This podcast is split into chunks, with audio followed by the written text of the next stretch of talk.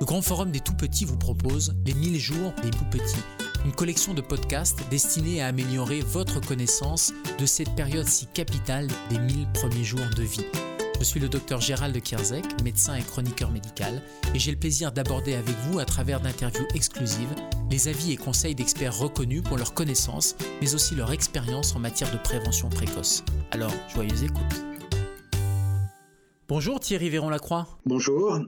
Alors vous êtes conseiller conjugal et médiateur familial, vous êtes responsable associatif et vous consultez notamment dans un centre de consultation euh, conjugale à Lyon. Et en parallèle avec votre épouse, euh, je crois que vous avez créé la Maison des familles de Lyon, puis un réseau qui est le réseau euh, Familia. Vous pouvez nous, en dire un petit peu plus puisque c'est un, concept et un réseau qui essaime maintenant dans une dizaine de villes. Oui, exactement. En fait, on est parti du constat avec mon épouse de ce qui est, qui est conseillère conjugale et familiale. Euh, on est parti de la pratique qu'on avait et on a vu la, détresse des gens euh, qui étaient amenés à se séparer, à divorcer, alors que euh, la famille caracole en tête des valeurs, aussi bien en France qu'en Europe, et, donc, on s'est dit, mais comment est-ce que d'un côté, la famille est plébiscitée, de l'autre, elle est très fragilisée Et comment apporter au niveau des familles le soutien dont elles ont besoin pour euh, avoir une vie de, famille, une vie de couple heureuse. D'où l'idée de monter euh, une association qui accompagne euh, les parents, les couples, les personnes seules. Et puis petit à petit, on a développé les jeunes les grands-parents euh, dans leur vie affective et relationnelle. L'idée, c'est d'assurer un lien familial durable et de, remplir l'espace entre la théorie et, la pratique. Vous parliez de cette valeur fondamentale qu'est la famille. Quels sont les grands enjeux justement concernant la, la vie de famille actuellement? La vie des familles, parce qu'on ne peut plus parler de la famille, mais plutôt des familles avec parfois des compositions complètement différentes.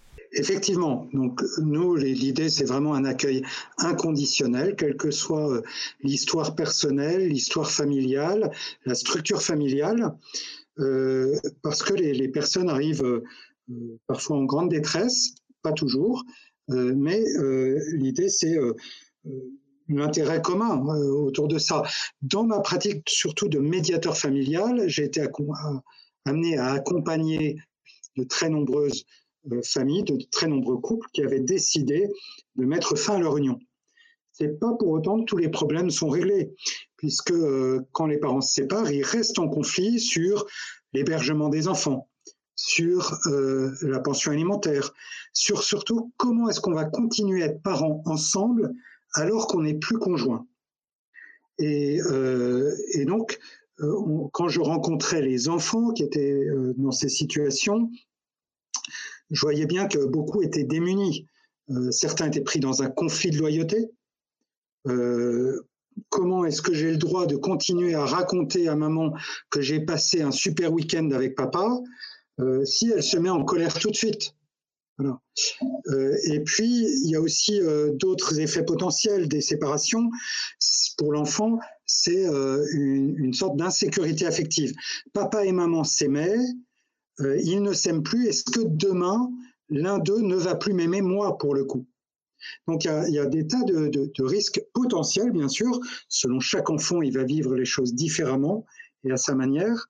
Et pour autant, euh, tout ça nécessite beaucoup d'écoute et d'accompagnement. Et puis, d'un point de vue plus euh, sociétal, une séparation actuellement, c'est en moyenne 20% de baisse de niveau de vie chez les femmes. Euh, donc c'est la première cause de pauvreté en France. L'autre jour, un sociologue euh, disait il y a une, euh, une relation quasi mathématique entre pauvreté et monoparentalité. Et puis chaque année, c'est près de 90 000 logements qu'il faut construire du seul fait des séparations. et en gros, parmi les familles monoparentales, 30% vivent sous le niveau de pauvreté là où seulement dans les familles unies, c'est 7% des familles qui vivent sous le seuil de pauvreté.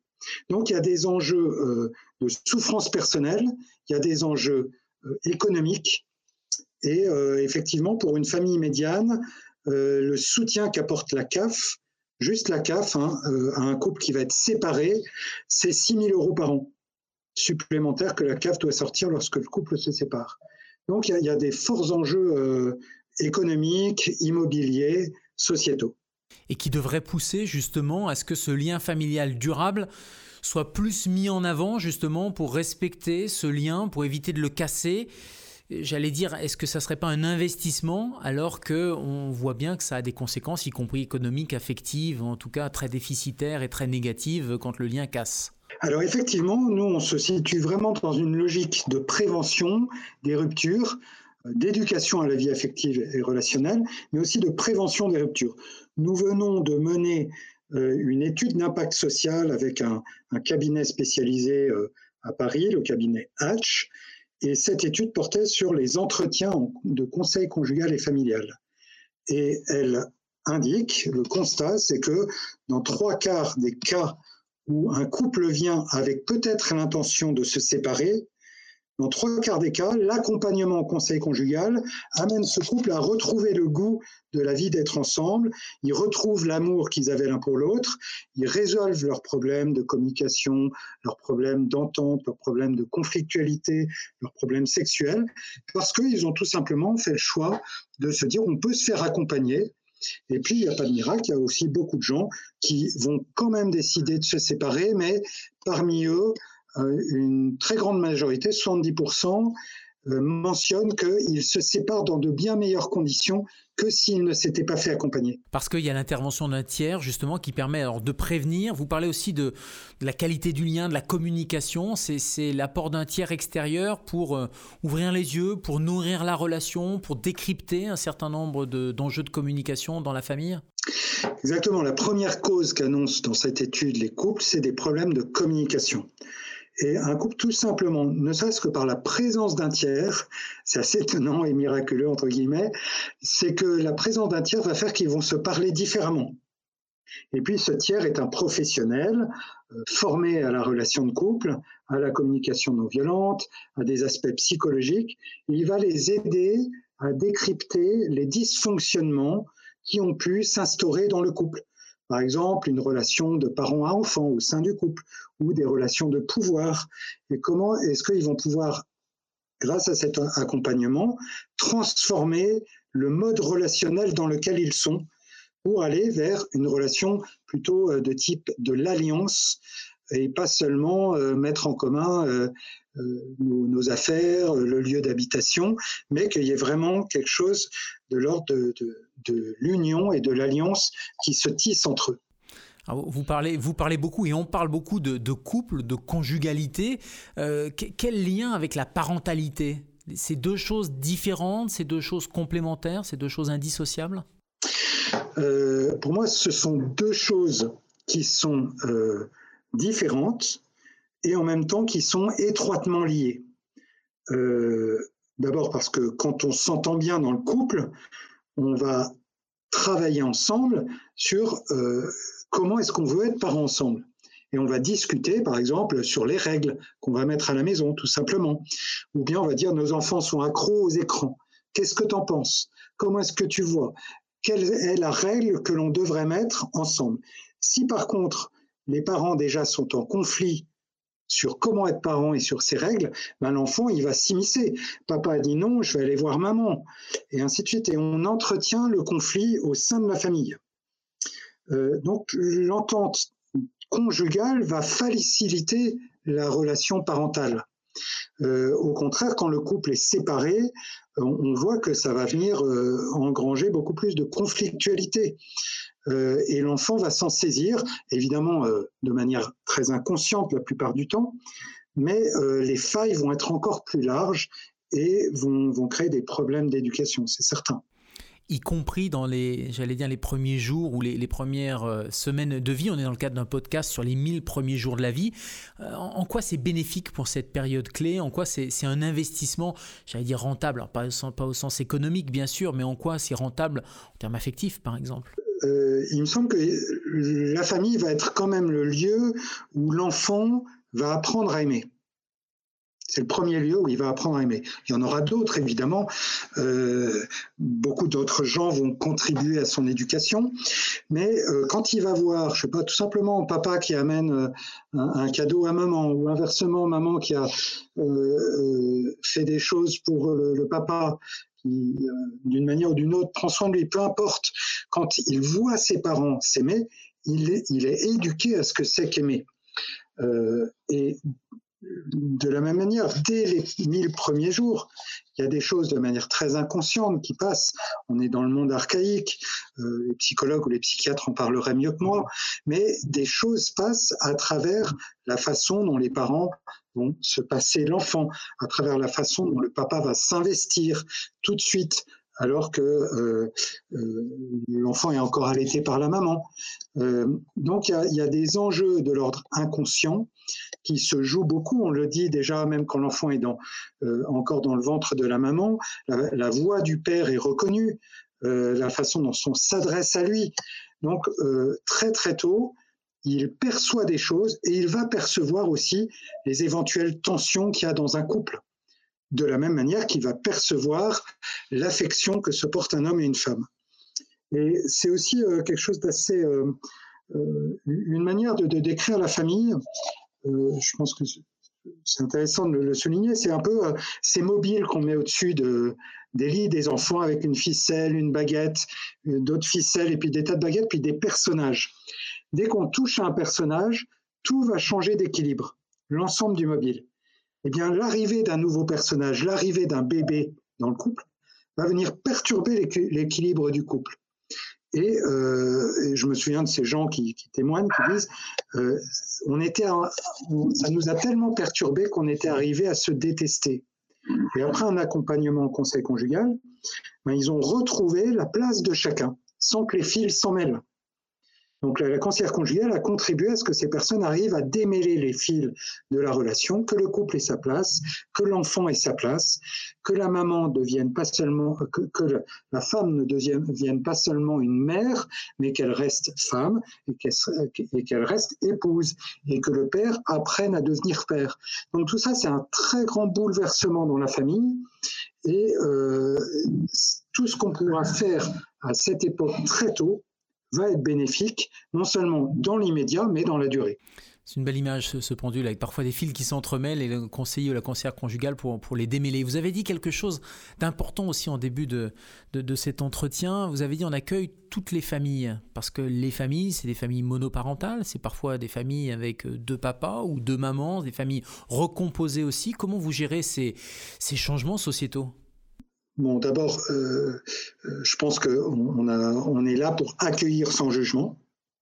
Euh, aucun. Il y a eu toute une époque où beaucoup de gens étaient jugés et ça rajoutait de la difficulté à la gestion d'une famille. D'autre part, chez un homme, il y a du masculin et du féminin. Chez une femme, il y a du masculin et du féminin.